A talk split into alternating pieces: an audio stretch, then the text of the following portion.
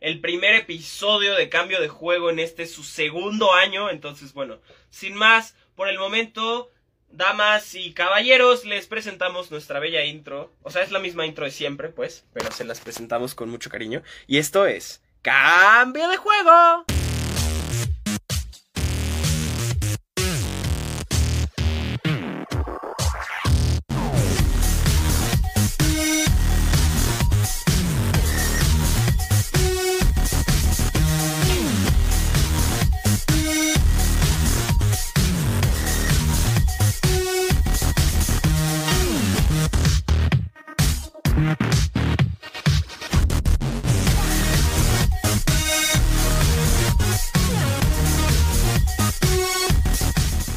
Bueno, ahí tienen nuestro bello intro del día de hoy de cambio de juego.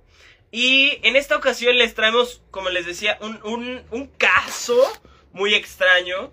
Este, bueno, ahora que está empezando las eliminatorias para el Mundial, el próximo Mundial que se va a llevar a cabo en Qatar 2022, bueno, las cosas están un poco sospechosas. Hay muchos temas de derechos humanos, de lo que es legal y lo que no es legal. En cuanto a la preparación de Qatar, ha habido muchas protestas. Es un mundial que está como muy envuelto en, polémicas. Además, bueno, cambió de verano a invierno por cuestiones de temperatura. Los estadios. Le podemos dedicar un capítulo entero a la planeación y a ciertos errores que están ocurriendo en la, en la organización o en la gestión del Qatar, el Mundial de Qatar en 2022. Pero vamos a ir a otro tema antes. Eso será a lo mejor en otro episodio vamos a ir a un tema que se me hace muy, pero muy, pero muy interesante. Exacto. Está, está shady, está, este, sospechoso este caso. Y bueno, antes de ir, quiero darles las gracias desde el fondo de mi corazón por este primer año en la historia de cambio de juego. Gracias a todos por felicitarme. Bueno, incluso hubo gente que, feliz cumpleaños, Prince. Pues no es mi cumpleaños, mi cumpleaños es en junio, pero aún así sí se siente como un logro increíble de parte de cambio de juego. Entonces, bueno, pues muchas gracias a todos los los y las que me felicitaron. Muchísimas, muchísimas gracias por este año y vamos por muchos más juntos. Eh, regresando un poco al tema de, del Mundial de 2022. Eh, obviamente, pues las eliminatorias ya en Sudamérica desde hace unos meses se iniciaron. En Asia también. En África más o menos. En Europa apenas está empezando.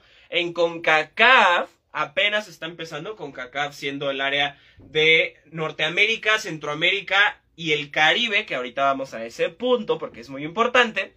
En fin, ya está empezando esto y obviamente pues al haber tantos seleccionados nacionales moviéndose de un lado a otro, pues van ocurriendo muchas curiosidades.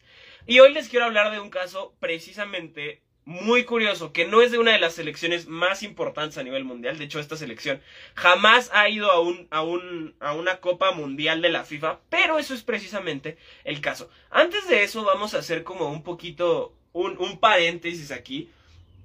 Y hoy en día, para cómo está la globalización, eh, hay, hay, muchos temas por ahí como muy delicados.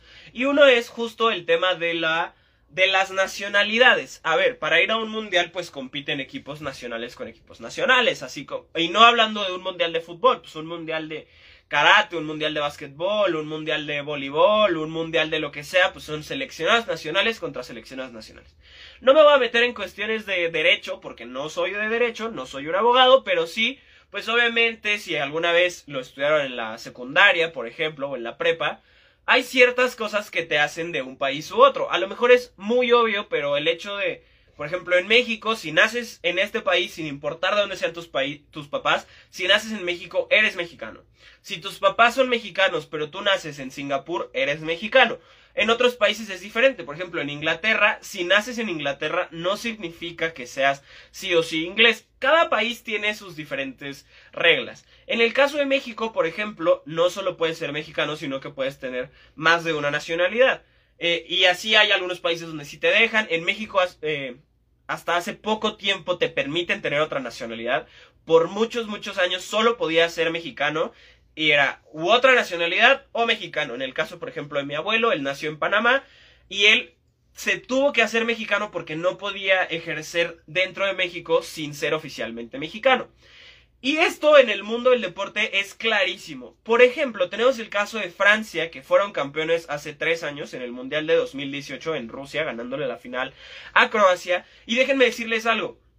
el 87% de los jugadores que fueron campeones con Francia hace tres años, sus papás o no, o sea, o, no nacieron en Francia ellos o no nacieron en Francia sus papás. Eh, la mamá de Mbappé era de, de Argelia y su papá era de Camerún.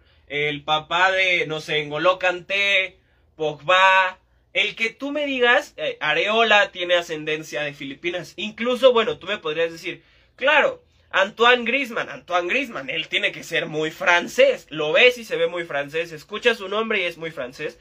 Bueno, pues resulta que el papá de Antoine Grisman no era de Francia y la mamá de Antoine Grisman no era de Francia. Uno era de Portugal y el otro era de Alemania. Lo mismo con Hugo Lloris, que el papá era, era de Barcelona. Así, hoy en día todos estamos mezclados con todos. ¿no? Ese es solo para que tomen un, un, caso de Francia. Pero el caso al que vamos el día de hoy es el de la poderosísima famosísima, reconocidísima, de altísima calidad, selección de Suriname.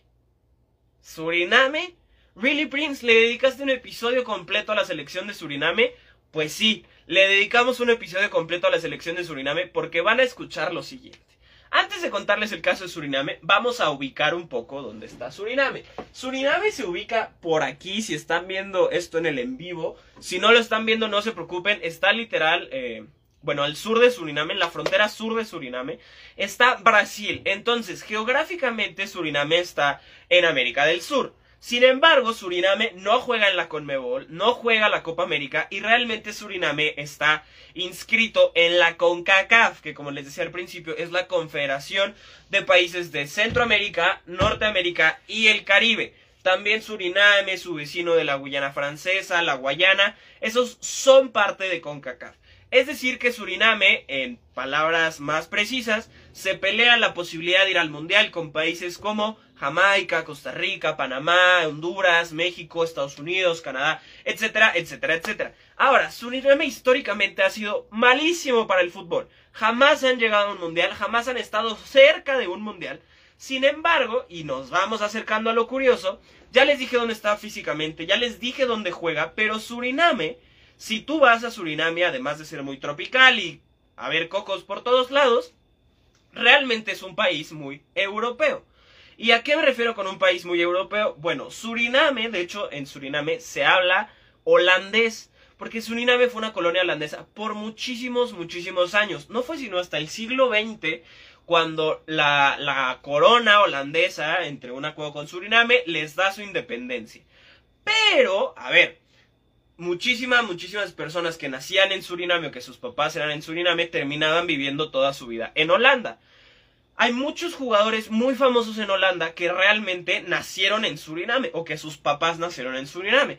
Históricamente hablamos de, jugadores de la talla de Kluivert, de Gullit, de Edgar Davids, uno de mis jugadores favoritos en la historia, de Clarence Seedorf, de Frank Rijkaard, no solo lo hizo increíble como jugador, sino que también ganó la Champions entrenando al Barcelona en aquella final en París contra el Arsenal. Eh, Reitzinger.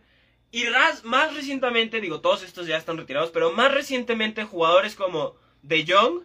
De Jong, no crean en Luke De Jong o Frankie De Jong, sino Nigel De Jong, este famoso jugador que en el Mundial de, del 2010 le dio un patadón a Xavi Alonso en la final. Pero también jugadores como Jorginho, Jorginho Wijnaldum o, o Van Dijk, el famoso central de Liverpool. Bueno, pues esos tres, prácticamente, ya sea que ellos nacieron en Surinam o que sus papás nacieron en Surinam, pero podrían defender los colores de la selección de Surinam en vez de los colores de la selección de Francia, como todos los que les dije en esta lista. Ahora, ¿por qué no lo hacían? Bueno, no solo obviamente Holanda es muchísimo más grande que Surinam, hablando futbolísticamente, eh, pero resulta que había una ley en Surinam donde si tú salías de Surinam para Holanda te quitaban la nacionalidad eh, de Surinam y solo podía ser holandés. No existía la posibilidad de que como ciudadano de Surinam tuvieras dos pasaportes. Yo personalmente tengo dos pasaportes, tengo pasaporte español y tengo pasaporte mexicano.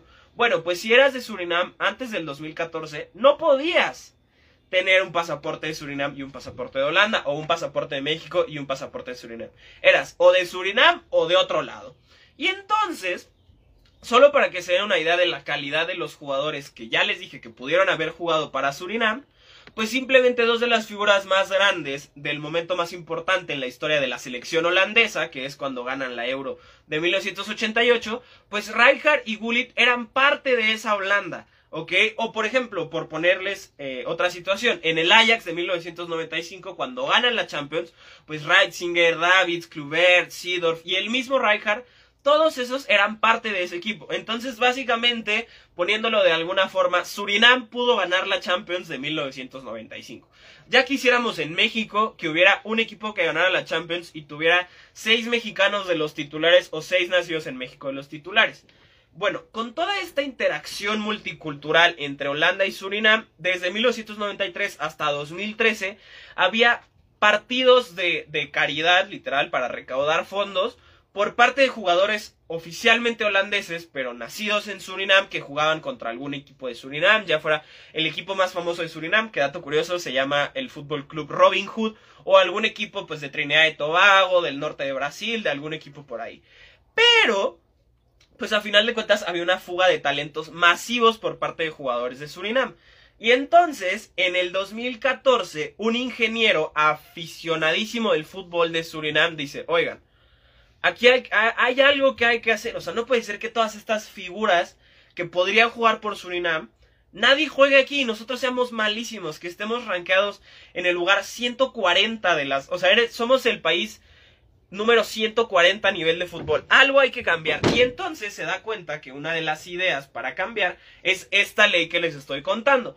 Pues hace una petición, pasa al Congreso, y literal es una ley que decía que se permitieran las dobles nacionalidades para poder hacer que Surinam fuera al mundial. Súper loco, o sea, imagínense el Congreso de cualquier país debatiendo si sí deberíamos de cambiar esta ley, o sea, esta ley nacional que afecta a todas las personas que nacieron en este país, para ver si vamos al mundial de fútbol. Bueno, pues spoiler alert, se logra y la ley se cambia. Entonces ahora como persona de Surinam sí puedes tener dos pasaportes. Solo para que se den una idea de, lo que la naturalización hace en el fútbol o el nacer en un país eh, y después jugar por el otro puede hacer. Eh, la siguiente lista es de jugadores que no nacieron en el país que defienden. Por ejemplo, Diego Costa, él nació en Brasil, pero juega por España. Eh, bueno, a lo mejor este es un caso que me digan, no, no manches, te fuiste viejísimo. Pero el Guille Franco, Ociña, el Guille Franco nació en Argentina y jugó un mundial con México. Bueno, dos mundiales con México. Ciña nació en Brasil y jugó un mundial con México. Incluso ahorita en, en, en, cuestiones de la selección nacional mexicana se habla de si Rogelio Funes Mori debería de ser naturalizado o no ser naturalizado para jugar con México. Eh, otros ejemplos, Mauro Camoranesi, que fue campeón del mundial con Italia, pero él nació en Argentina. Miroslav Klose, que simple y sencillamente es el jugador que más goles ha metido en un mundial. Bueno, pues no nació en Alemania, él nació en Polonia. O Eusebio, la figura máxima junto con Cristiano Ronaldo del fútbol portugués, pues él nació en Mozambique. O el caso más reciente, no es tan bueno, pero, o sea, no es tan buen jugador, pero el caso de Raheem Sterling, una de las promesas en los últimos años más famosas de Inglaterra, bueno, pues él nació en Jamaica y de hecho él podría jugar a fútbol con Jamaica. Ahorita regresaremos a Jamaica. Volvamos a Surinam. ¿Ok? Entonces, Surinam en el 2014 se aprueba esta ley y dicen, bueno, entonces sí pueden tener una doble, doble nacionalidad. Y entonces la Federación de Fútbol de Surinam dice, bueno, pues ahora tenemos esto, vamos a meternos a la tarea de buscar jugadores en cualquier lugar del mundo que sean muy buenos y que hayan nacido en Surinam, o su papá haya nacido en Surinam, o su mamá haya nacido en Surinam, o sus abuelitos hayan nacido en Surinam, hay que buscarlos. Y entonces se pone en marcha el plan Qatar 2022, que trata precisamente de esto, de llevar a la selección de Surinam al Mundial de Qatar 2022 a través de esto. Entonces el primer paso de este plan, que son tres pasos, el primer paso es buscar a estos jugadores. Buscar a estos jugadores que tienen sangre de Surinam, que no han jugado profesionalmente con Holanda o con algún otro país. Ese es el primer paso, buscarlos. ¿De dónde? De donde sea. Estados Unidos, Bélgica, Holanda. El chiste es buscarlos. Entonces empiezan a buscar, empiezan a buscar. Ok, ya los tenemos. Segunda fase del plan, convencerlos. Convencerlos de que la manera más fácil de llegar a un mundial, que como jugador lo que, lo que más quieres hacer es representar a tu país, estar en un mundial, o sea, en una justa mundialista, tener la posibilidad de compartir grupos con selecciones de la talla de Argentina, de Brasil, de Portugal, de Alemania, de Francia, de España, Eso es lo, que, lo primero que quieren hacer. Entonces, bueno, ya los tienes, ahora convéncelos. Convéncelos de que Surinam es el camino para lograr sus sueños. Y número tres, pongámonos a jugar, pongámonos a hacer las cosas. Y así es como, por poner un ejemplo, convencen a Nigel Heiselbank, sobrino de, de un histórico del mismo apellido Hasselbank que jugó en el Chelsea, que jugó en el Atlético de Madrid, pues consiguen al sobrino y le dicen, compadre, vente para acá. Y así como Nigel Hasselbank han conseguido jugadores del Inter de Miami, del AZ Alkmaar, del Unión de Berlín, del Crystal Palace, del Anderlecht, probablemente el equipo más importante de Bélgica, del Galatasaray, el equipo más grande de Turquía, los empiezan a conseguir. Sí, oye, tu abuelito jugaba, tu abuelito nació en Surinam, no te interesa esto, lo otro, y empiezan a crecer y empiezan a crecer. Ahora, no estoy diciendo que Surinam es una potencia, no estoy diciendo que a lo mejor tú dices estos equipos, Inter de Miami, Unión de Berlín, Crystal Palace, Galatasaray, dices, bueno, no son los más importantes a nivel mundial, o sea, no te estoy hablando del Chelsea, del Tottenham, del Barça, del Real, del Bayern, pero para allá van, o sea, se están encaminando para allá. Las eliminatorias para el Mundial de Qatar 2022 ya comenzaron y Surinam en la primera ronda, porque Surinam, pues como les digo, al ser una de las peores ranqueadas de CONCACAF, empezó hasta abajo, o sea, hay tres rondas para, para seleccionar a los países que van a ir al Mundial de Qatar 2022 dentro de la CONCACAF. Para que se den una idea, México solo va a jugar la última ronda, o sea, México, Estados Unidos, Honduras, Jamaica, Costa Rica, solo van a jugar la última ronda, ¿ok? Y países como Surinam, pues tienen que empezar desde hasta abajo. Entonces Surinam en la tercera ronda se enfrenta, les voy a explicar un poco cómo funciona. Son cinco equipos en diferentes grupos, son seis grupos diferentes. Y estos cinco equipos juegan cuatro partidos, uno contra cada uno de los otros cuatro rivales. A final de cuentas, el equipo que quede hasta arriba en cada uno de los grupos pasa a la siguiente ronda. En el caso de Surinam, el eh, Surinam comparte equipo con eh, las Islas Caimán, con Aruba, con Bermuda y con Canadá. Pero Surinam ya jugó sus primeros dos partidos y le metió una paliza a Islas Caimán, le ganó 3-0 y Aruba le ganó 6-0. Básicamente Surinam necesita ganarle a Canadá para pasar a la siguiente ronda. La siguiente ronda juega contra algún otro de las cabezas de grupo y después ya entraría a esa ronda final con Costa Rica, contra Jamaica, contra Honduras, contra México, contra Estados Unidos y de ahí salen tres y medio. Es decir, eh, poniéndonos en ciertas palabras, Surinam está a tres partidos de ganar, o a cuatro partidos de ganar más bien, de llegar a la última ronda posible y ya después enfrentarse, les digo, con México, Estados Unidos, Costa Rica, Jamaica, Honduras, y de ahí ver qué sucede. Ya sea que lleguen al Mundial de Qatar 2022 o no, realmente han avanzado muchísimo. Eh, este verano se juega la Copa Oro 2021 y es la primera vez desde 1985 que Surinam se califica a ese torneo. También subieron en división en la Nations League, en la CONCACAF Nations League.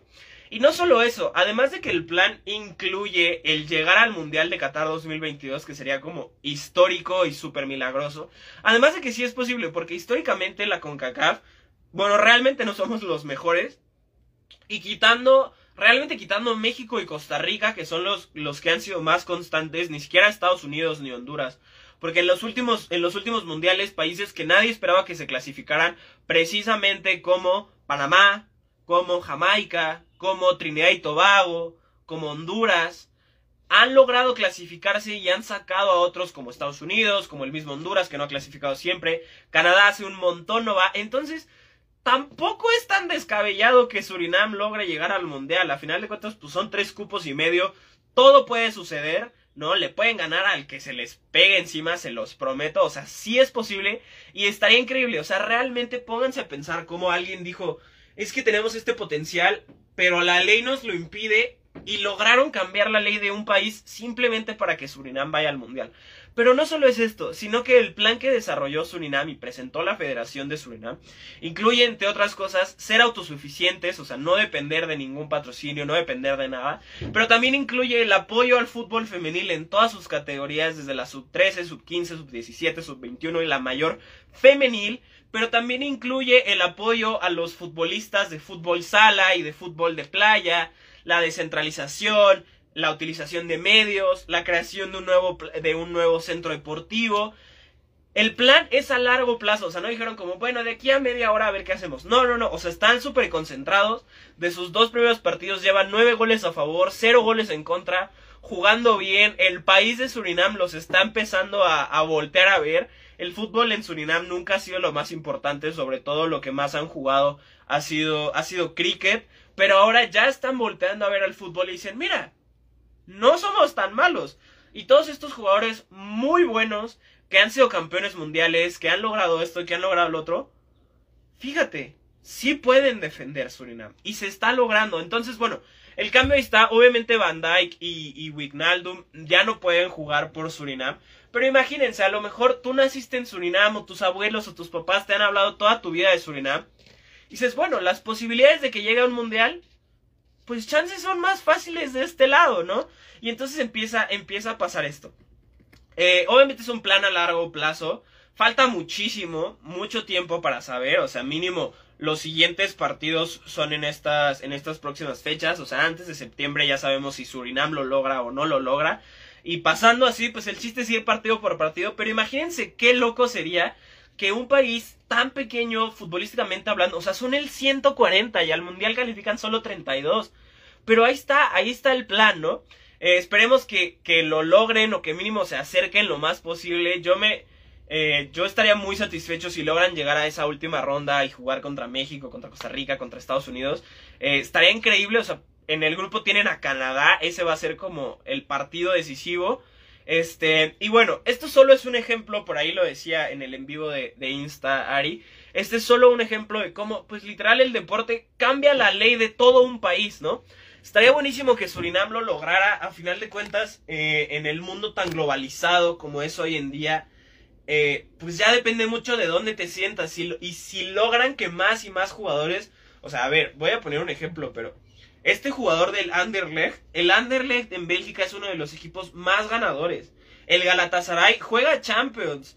Tienen también, o sea, tienen jugadores en, los, en el equipo campeón de Chipre y de Israel. Y a lo mejor dices, Prince, no manches, Chipre e Israel no son potencias mundiales. Pues no, pero van para allá, ¿no? O sea, son muy buenos al final. No es lo mismo jugar en el Robin Hood de Surinam que jugar en estos equipos o que jugar en el Inter de Miami y ser, ser entrenado por David Beckham. O sea, al final de cuentas, están sucediendo estas cosas. La CONCACAF es una zona regacha, entonces todo puede ocurrir, todo, todo, todo puede ocurrir. Este, si ustedes siguen el fútbol de la CONCACAF, se pueden dar cuenta que hasta la, normalmente para el Mundial, hasta la última fecha, se sigue disputando las cosas. Entonces, bueno, pues ojalá que la selección de Surinam logre esto. Me pareció un tema muy, muy, muy interesante y ahora que este, este año pues hay Eurocopa, hay Olimpiadas, siguen estas clasificaciones para los mundiales, pues habrá muchísimas de estas historias de dónde sacar, ¿no? Este Mundial de Qatar 2022 está muy sospechoso en el sentido en el que hay muchas cosas ocurriendo detrás no tan positivas, pero tenemos este caso donde realmente el país cambió, o sea, ya la ley, ya la constitución del país cambió gracias al sueño futbolístico.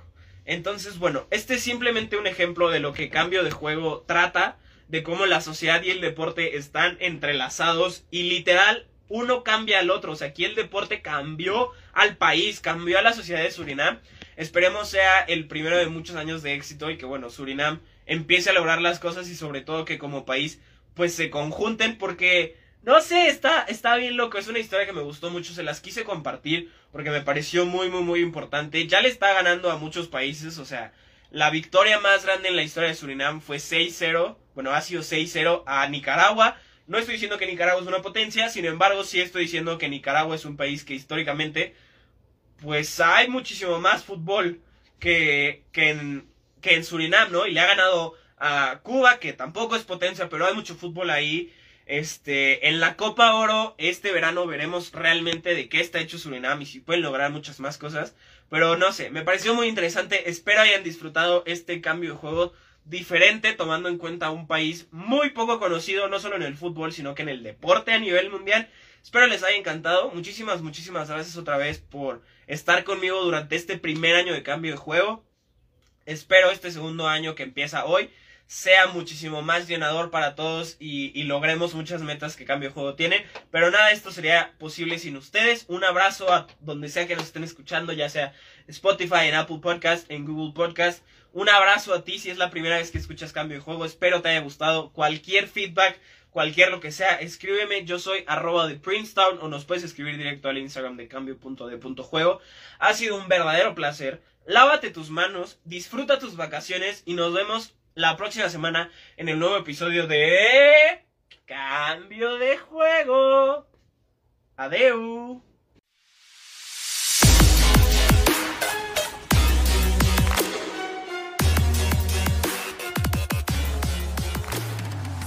Bueno muchachos y muchachas, esto fue todo por hoy en Cambio de Juego. Recuerda que tenemos Instagram oficial en Cambio de Juego, arroba cambio.de.juego. En esa cuenta, bueno, subimos trivia, subimos fotos, subimos videos, eh, muchísimas noticias sobre lo que está sucediendo en los deportes. En este podcast de el mundo del deporte y el cambio social y cultural, quitando un poco esos mitos horribles de que el deporte es como para salvajes y solamente. Eh, este fue Prince Cleonzo. Muchísimas, muchísimas gracias. Recuerden que los el podcast salen los en vivos en la cuenta de Instagram de arroba de Princetown, es decir, arroba T-H-E-P-R-I-N-C-E.